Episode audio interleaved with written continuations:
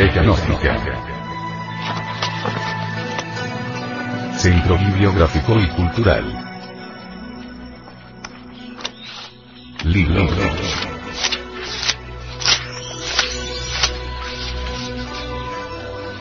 La doctrina secreta de Anahuac. Autor. Samael Aumeor.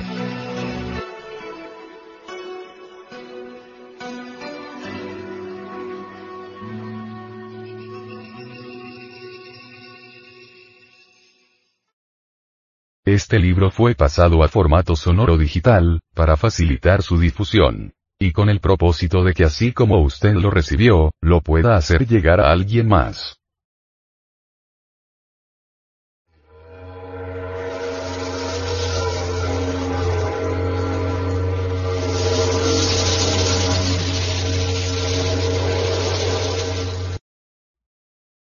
Capítulo octavo.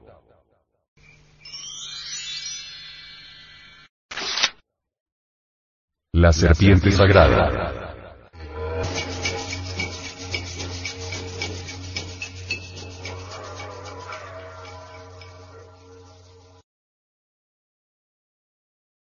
Si uno conoce la sabiduría de la serpiente, vive en tinieblas y no logra la liberación.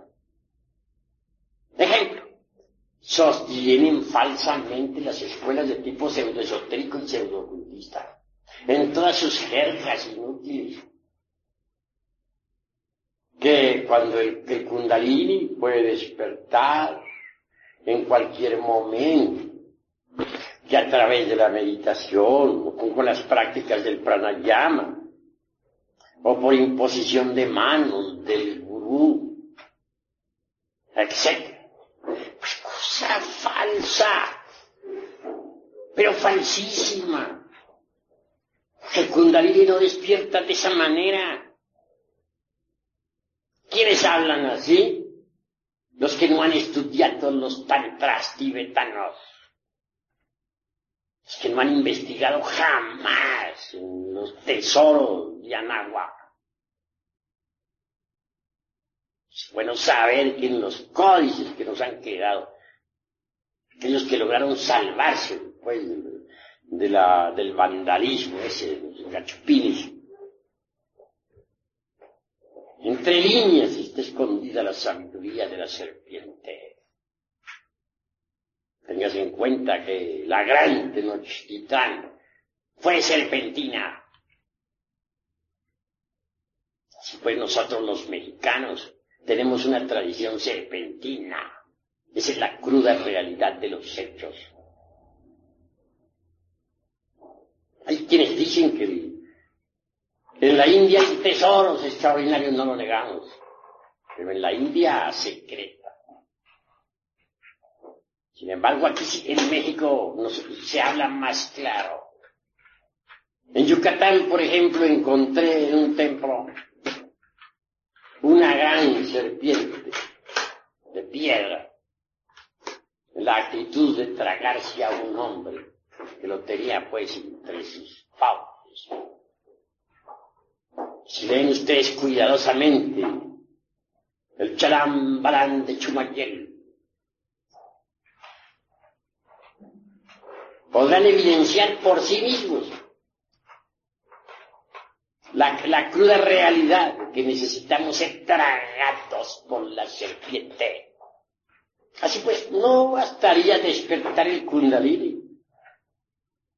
Hay necesidad de ser tragados por la serpiente si es que queremos gozar de los poderes de la serpiente.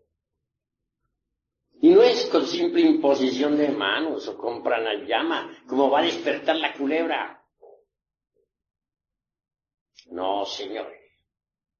Despierta con los principios tántricos de los, del Tíbet, con las enseñanzas secretas de Yamaguara, con el esoterismo crístico de la Sofía,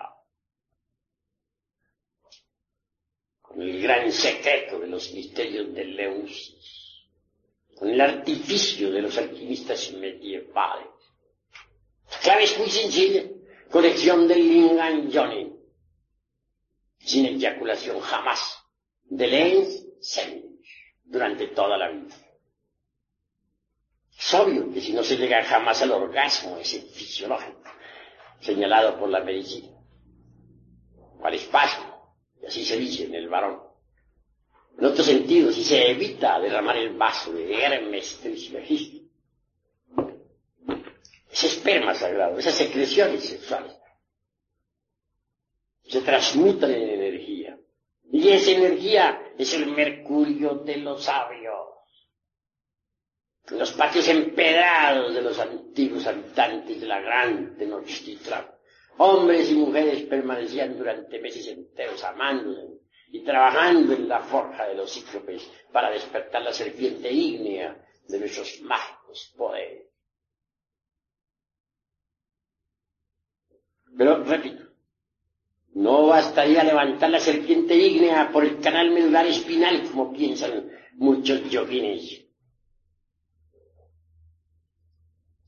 Quien quiera gozar de los poderes de la culebra, de la serpiente, tendrá que ser tragado por la serpiente. Pero la serpiente no come inmundicia, no traga nada inmundo. Cuando la serpiente se traga a un hombre, es porque éste ya ha eliminado hasta la última partícula del ego.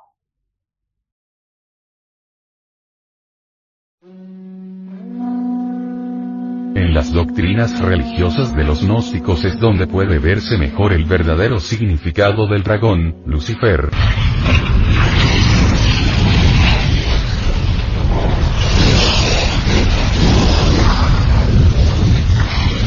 De la serpiente,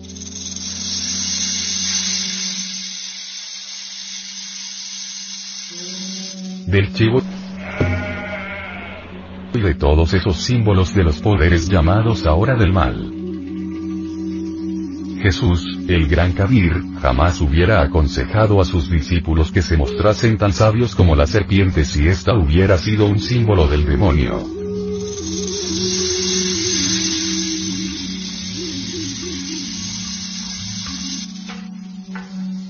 Tampoco los opitas, los sabios gnósticos egipcios de la fraternidad de la serpiente, hubieran reverenciado a una culebra viva en sus ceremonias como emblema de la sabiduría, la divina sopía.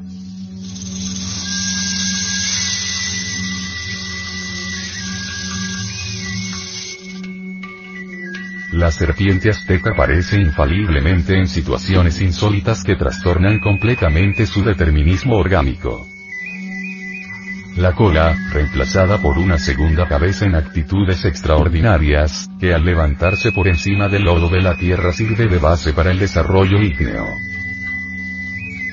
Continuamente, el cuerpo de la víbora en las culturas de Anahuac, se encuentra modificado por una acción inusitada que imprime un cambio radical a su naturaleza original.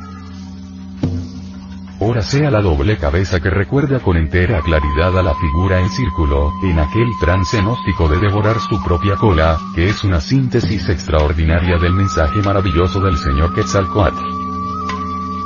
Ora la posición vertical que ilustra la idea maya o nava de la víbora divina devorándose al alma y al espíritu del hombre o, en fin, las llamas sexuales consumiendo al ego animal, aniquilándolo, reduciéndolo a cenizas. La serpiente o logos salvador inspira al hombre para que reconozca su identidad con el logos y así retorne a su propia esencia, que es ese logos. Las aguas del abismo engendraron un viento impetuoso,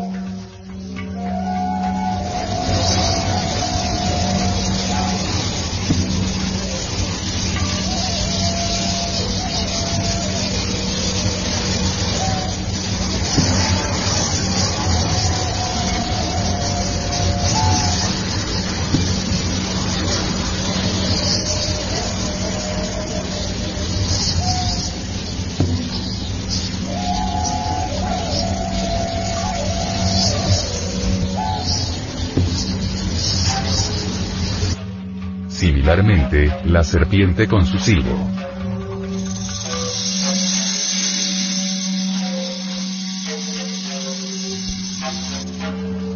Este levantó a las aguas que llegaron a entrar en contacto con el espíritu y la luz.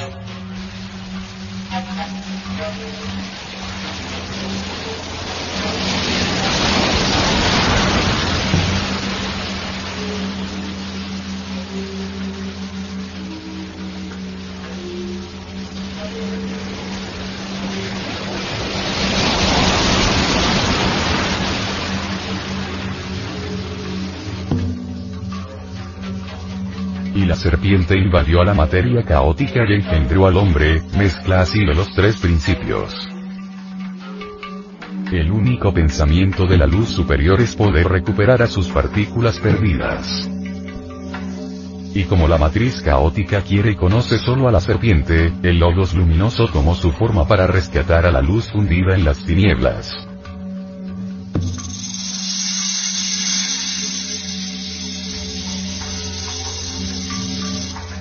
Para ello el hombre perfecto descendió al seno de una virgen, y no solo sufrió conociendo los misterios vergonzosos de la matriz, sino que después se levantó y bebió de la copa del agua viva que debe beber todo el que quiera despojarse de la forma de esclavo y vestir la vestidura celeste. La serpiente sagrada o logos salvador duerme acurrucada en el fondo del arca, en acecho místico, aguardando el instante de ser despertada.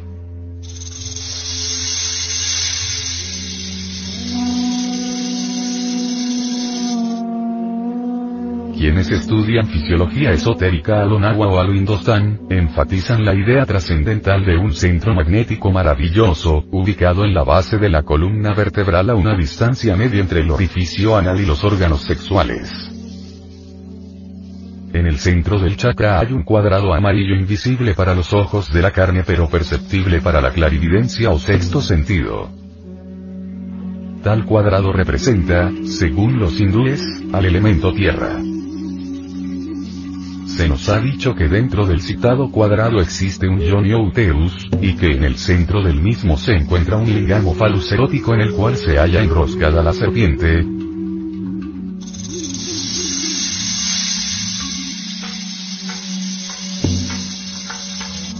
misteriosa energía psíquica llamada Kundalini. Los textos tántricos del Asia describen a Kundalini así.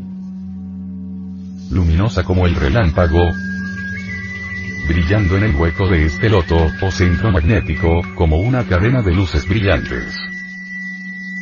La estructura esotérica de tal centro magnético, así como su posición insólita entre los órganos sexuales y el ano, dan basamentos sólidos e irrefutables a las escuelas tántricas de la India y del Tíbet.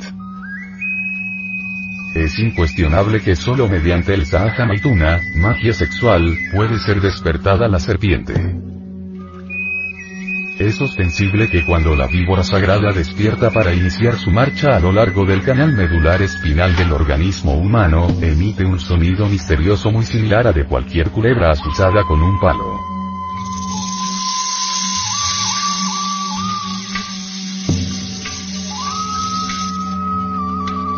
Indubitablemente, la serpiente de los grandes misterios es el aspecto femenino del logo, Dios Madre, la esposa de Shiva, Isis, Adonia, Tonantzin, Rea, María, o mejor dijéramos, Ramio, Cibeles, Ops, Der, Flora, Paula, Yo, Aka, la Gran Madre en sánscrito, la diosa de los La, Lares o espíritus de aquí abajo, la angustiada madre de Huitzilopochtli, la codiosa blanca en turco, la Minerva calcídica de los misterios iniciáticos, la Sud del templo lunar de Chichen Itza, Yucatán, etcétera, etcétera, etcétera.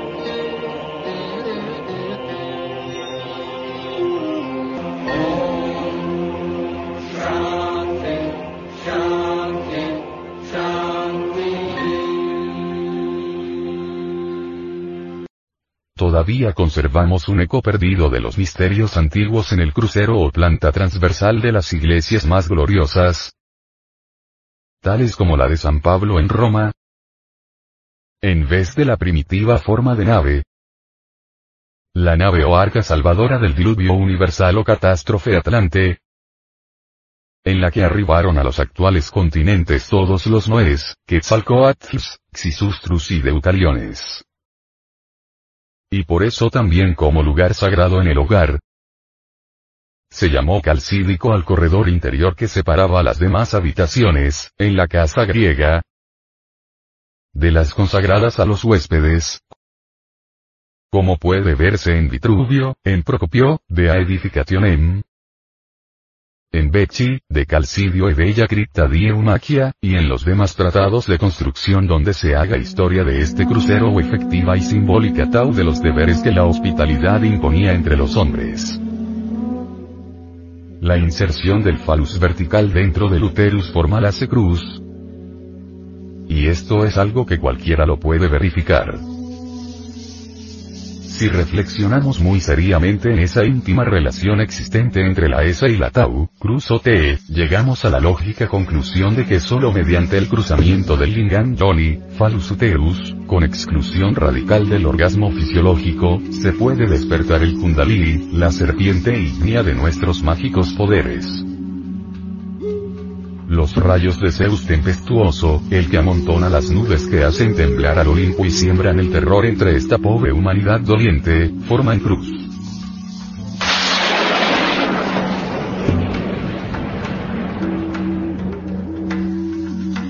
El fuego celeste y el fuego terrestre, el fuego potencial o virtual que compone o disgrega, engendra o mata, vivifica o desorganiza, hace cruz. Hijo del sol que lo genera, servidor del hombre que lo libera y lo mantiene, el fuego divino caído, decadente, aprisionado en la materia, determina revoluciones insólitas, extraordinarias, y dirige su redención. Es Jesús en su cruz imagen maravillosa de la radiación ígnea encarnada en toda la naturaleza. Es el Agnus inmolado desde la aurora del gran día, y es, también, el famoso Eweteot, el dios viejo del juego, el cual se representa en la antigua cultura teotihuacana como un anciano cargado de años y que soporta sobre su cabeza milenaria un enorme brasero. Incuestionablemente, el dios del fuego sexual representa a una de las más antiguas tradiciones de los pueblos maya y nava, es la deidad del centro en relación directa con los cuatro puntos cardinales de la tierra, así como el brasero sagrado para encender la hoguera en el centro de la morada y del templo azteca, y por eso es muy normal ver en los hierofantes del dios de la llama la mística figura de la Santa Cruz, que también se encuentra ornando los incensarios llamados Tlemaik y manos de fuego con que los sacerdotes incensaban a los dioses santos. Ostensiblemente, un dios tan antiguo como este, muy similar a Agni, el deirus védico del fuego, tiene también muy variadas advocaciones. Se le llama Xiutekutli, cuyo hondo significado es Señor del año, Señor de la hierba, Señor de la turquesa.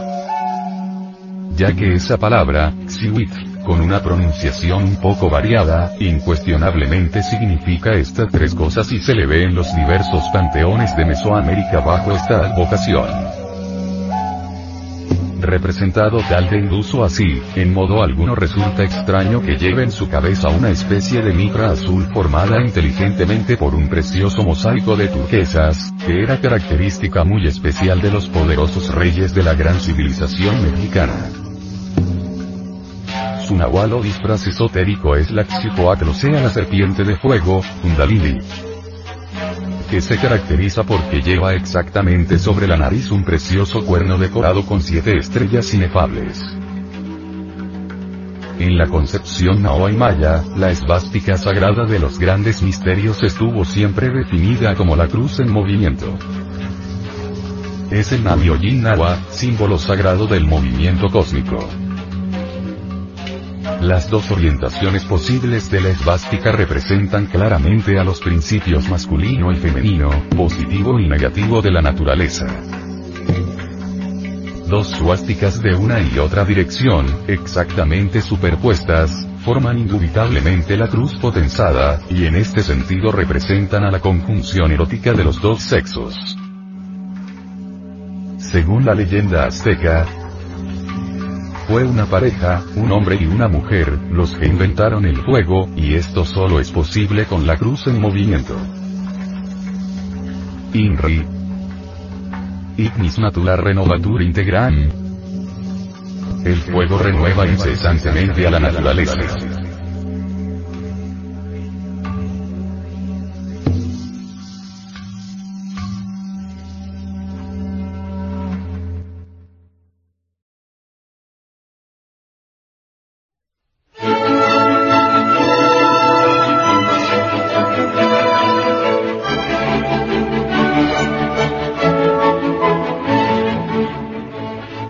Asociación de Centros de Estudios Gnósticos, Antropológicos, Psicológicos y Culturales A. C. Matrícula Cámara de Comercio, S0, 50, 04, 84 de 2004. Personería Jurídica. 1294 de 1990. NIT. 816,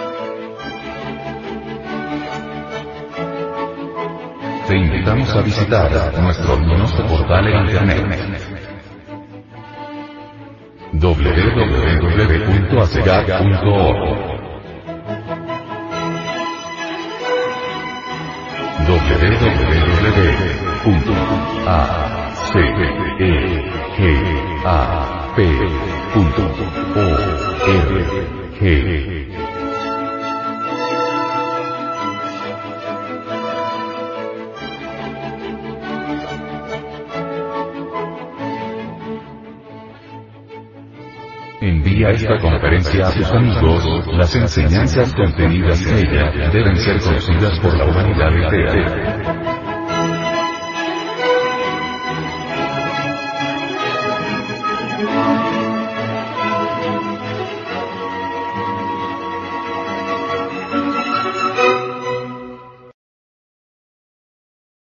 Lectura en movimiento. Difusión sin fronteras.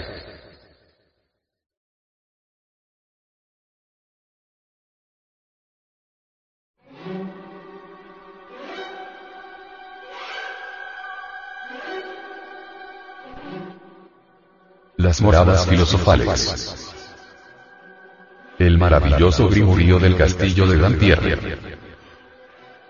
Décima primera parte. La octava y última serie no comprende más que un solo artesón consagrado a la ciencia de Hermes. Representa unas rocas abruptas cuya silueta salvaje se levanta en medio de las olas.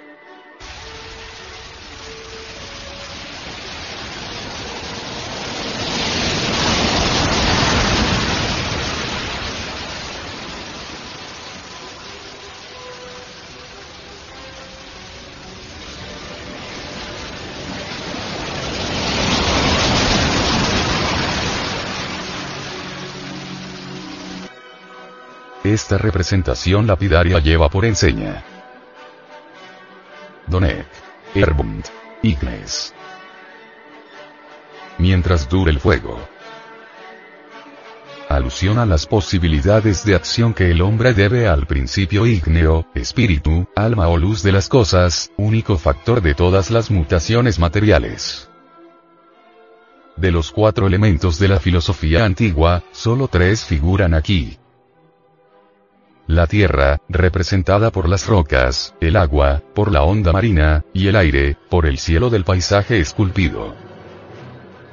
En cuanto al fuego, animador y modificador de los otros tres, no parece excluido del tema que para mejor señalar su preponderancia, su poder y su necesidad, así como la imposibilidad de una acción cualquiera sobre la sustancia, sin el concurso de esta fuerza espiritual capaz de penetrarla, de moverla y de volver en acto lo que tiene de potencia. Mientras dure el fuego la vida irradiará en el universo.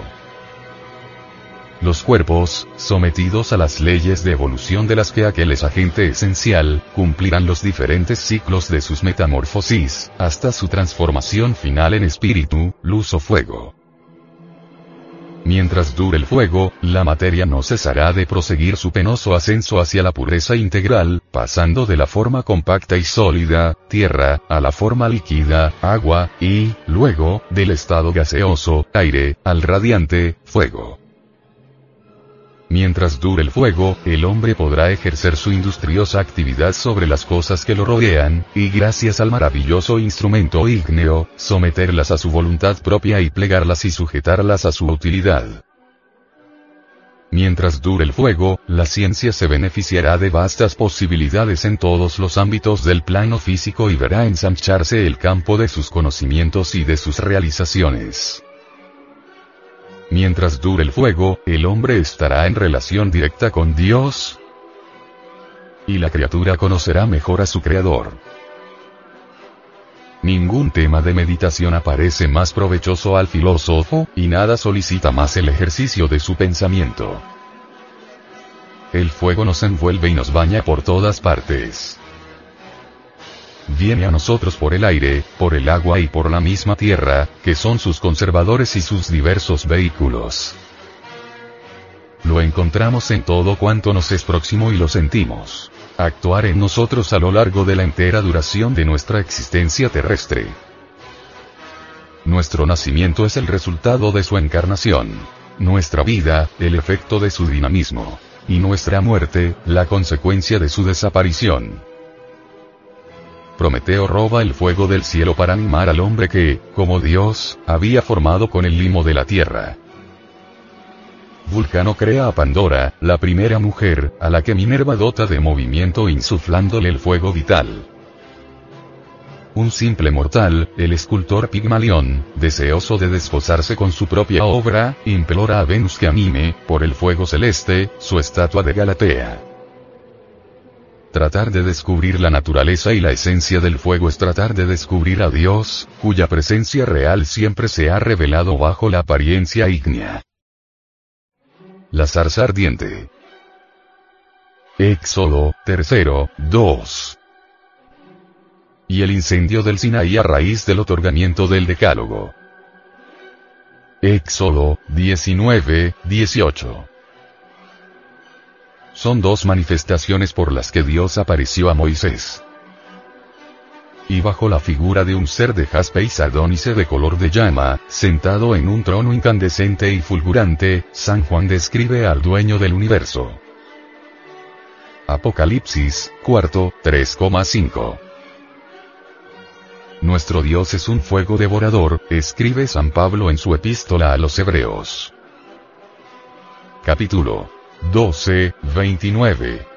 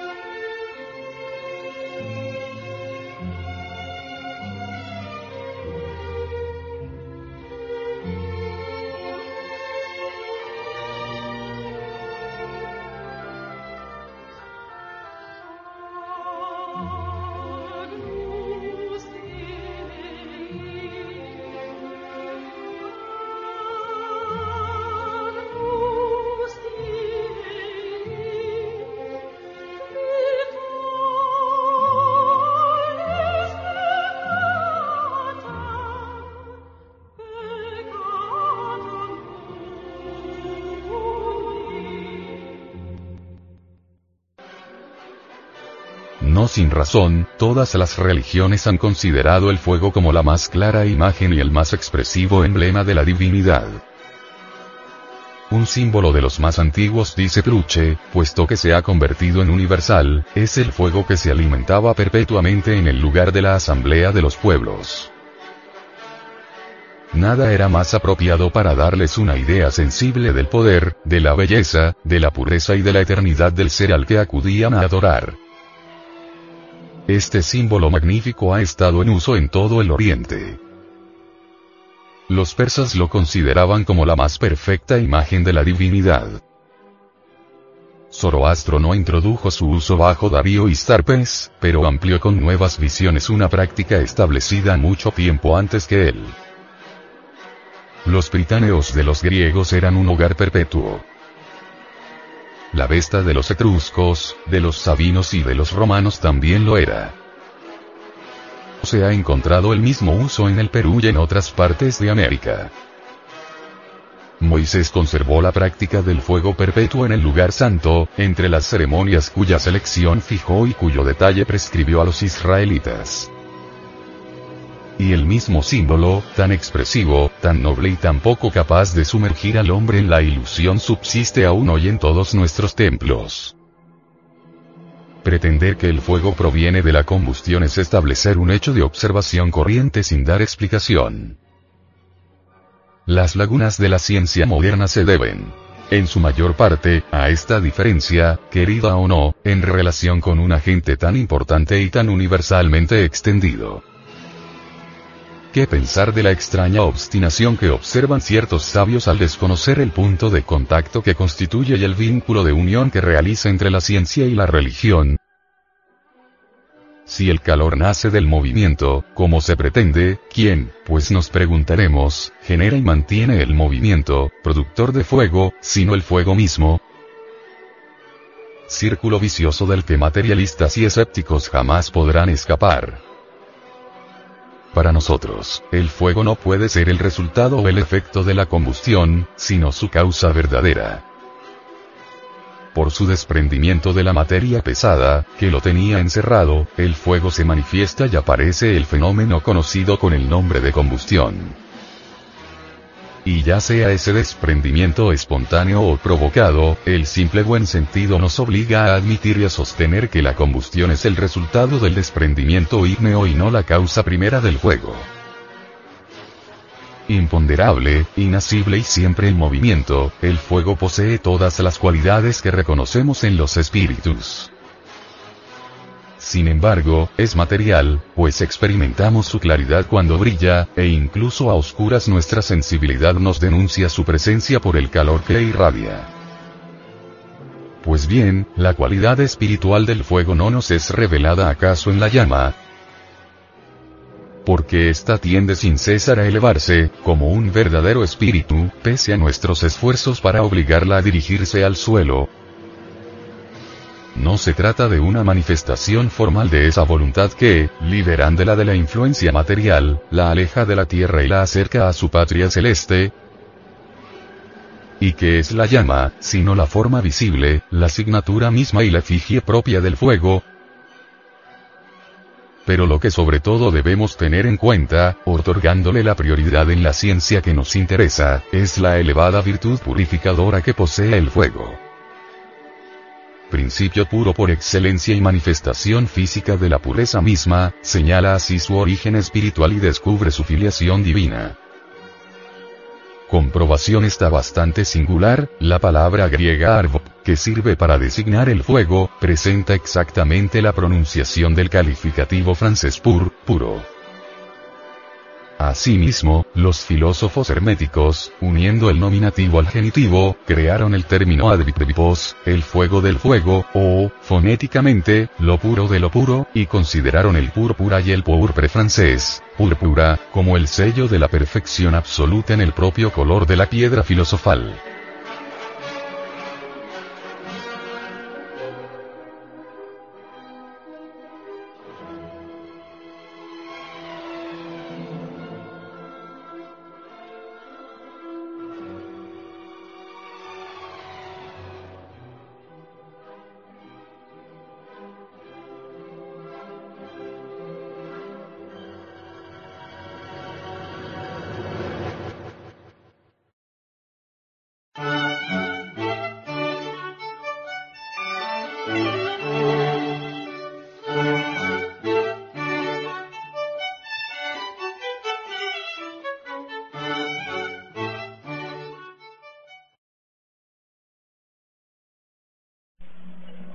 ¿Qué diremos de Huehueteotl, el dios viejo del fuego?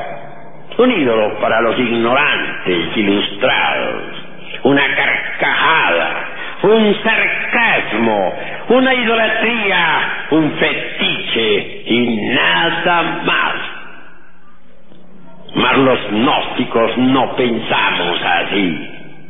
Huehueteotl es el fuego universal que arde en esta creación. Recordemos que el Cordero de Dios que borra los pecados del mundo es el fuego. Sobre la cruz del mártir del Calvario está explicado el sentido del Cristo. Muchos volúmenes inmensos se han escrito para explicar al Cristo. Mas en verdad, con solo cuatro letras está explicado. Y esas cuatro letras están escritas sobre la cruz del Golgota. INRI, ignis natura renovatur integra. El fuego renueva incesantemente la naturaleza. Cristo es el fuego que arde en esta creación. No debemos olvidar que el Cristo está crucificado en la tierra. El fuego del fuego es el Cristo. A nosotros nos interesa la llama de la llama, lo oculto de lo oculto, la asignatura astral del elemento ígneo. A nosotros nos interesa Huehueteotl, el dios viejo del fuego, el cordero que borra las, las faltas del mundo. Así que el Cristo cósmico nunca ha sido otra cosa más que el fuego. Hermanos, les he invitado a la reflexión, les he invitado al estudio esotérico de todos estos esplendores crísticos, gnósticos y antropológicos. El fuego es la vida. En realidad de verdad existimos con el advenimiento del fuego. Dejamos de existir cuando el fuego abandona la forma. Antes de que la falsa aurora apareciera sobre la tierra, aquellos que sobrevivieron al huracán y a la tormenta alabaron al fuego y a ellos se les aparecieron los heraldos de la aurora. El cordero con la cruz, cruz sostenida sobre una de sus patas, nos invita a la reflexión. La cruz es completamente fálica y iónica. Bien sabemos nosotros que el falus vertical al introducirse dentro del Johnny formal, hace cruz.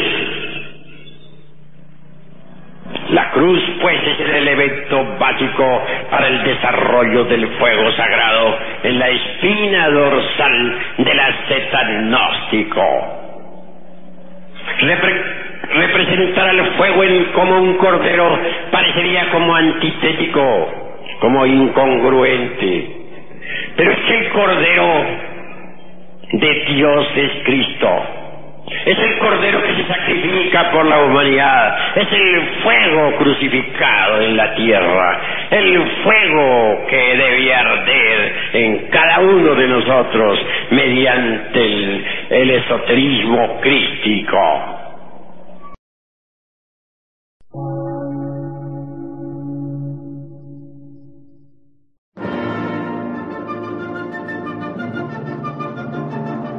Emisora, gnóstica, transmundial. Por una nueva civilización y una nueva cultura, sobre la faz de la Tierra.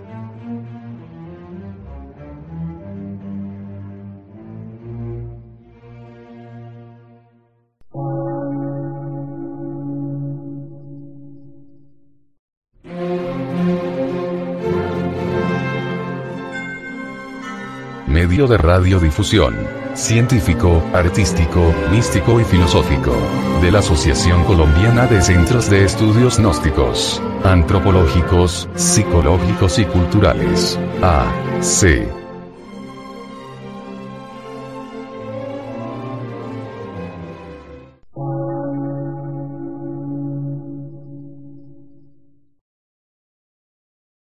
Lectura en movimiento. Difusión sin fronteras.